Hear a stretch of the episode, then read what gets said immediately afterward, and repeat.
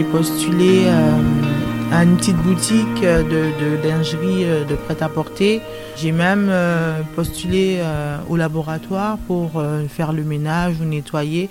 J'ai même demandé euh, les jours de marché si des gens n'avaient pas besoin d'aide. J'avais besoin de faire quelque chose et qu'il me fallait quand même euh, bah, de l'argent pour vivre. Bienvenue dans Parole de sans voix, un podcast pour Ouest France qui veut faire entendre les oubliés de notre société à l'approche de l'élection présidentielle. Emploi, logement, justice, mobilité ou encore migration, nous avons tendu le micro à celles et ceux qui vivent la précarité. Je m'appelle Yul. Voilà l'éléphant oh, si papa. J'ai 17 ans maintenant.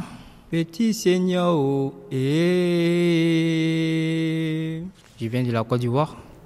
Je m'appelle euh, Abdel. Moi, c'est Nizam. Je m'appelle Wassim Khan Je viens d'Afghanistan. Pour pouvoir parler des sans-voix, il faut connaître, il faut avoir vécu ça, être quelqu'un de sans-voix. Donc moi je sais, hein, je suis passée par là. Ce podcast a été réalisé en partenariat avec le CFPJ.